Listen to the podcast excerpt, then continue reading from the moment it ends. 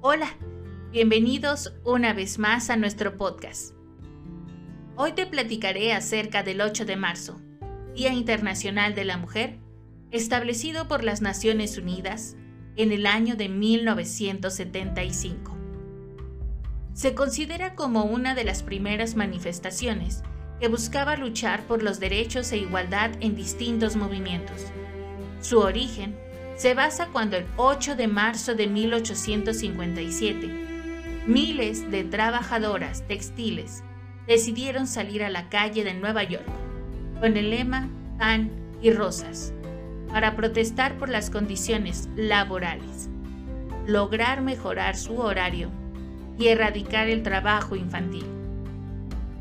El 25 de marzo de 1911, en una fábrica de Nueva York, sucedió un incendio en donde aproximadamente 123 mujeres y 23 hombres, de los cuales en su mayoría eran inmigrantes, y jóvenes de entre 14 y 23 años, perdieron la vida debido a que la salida se encontraba bloqueada por su jefe, con la finalidad de evitar los robos.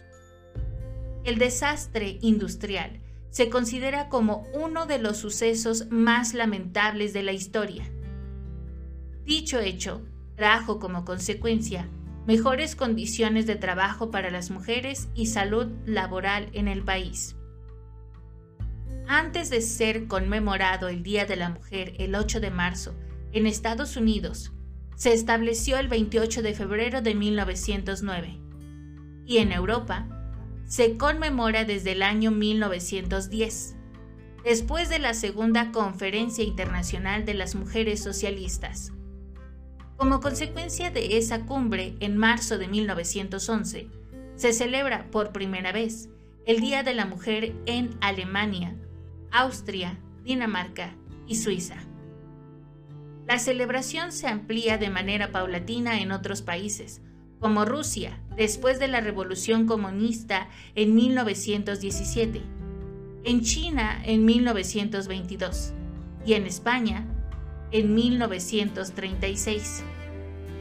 El color morado es el representativo del Día de la Mujer, ya que lo utilizaban las sufragistas inglesas en el año de 1908.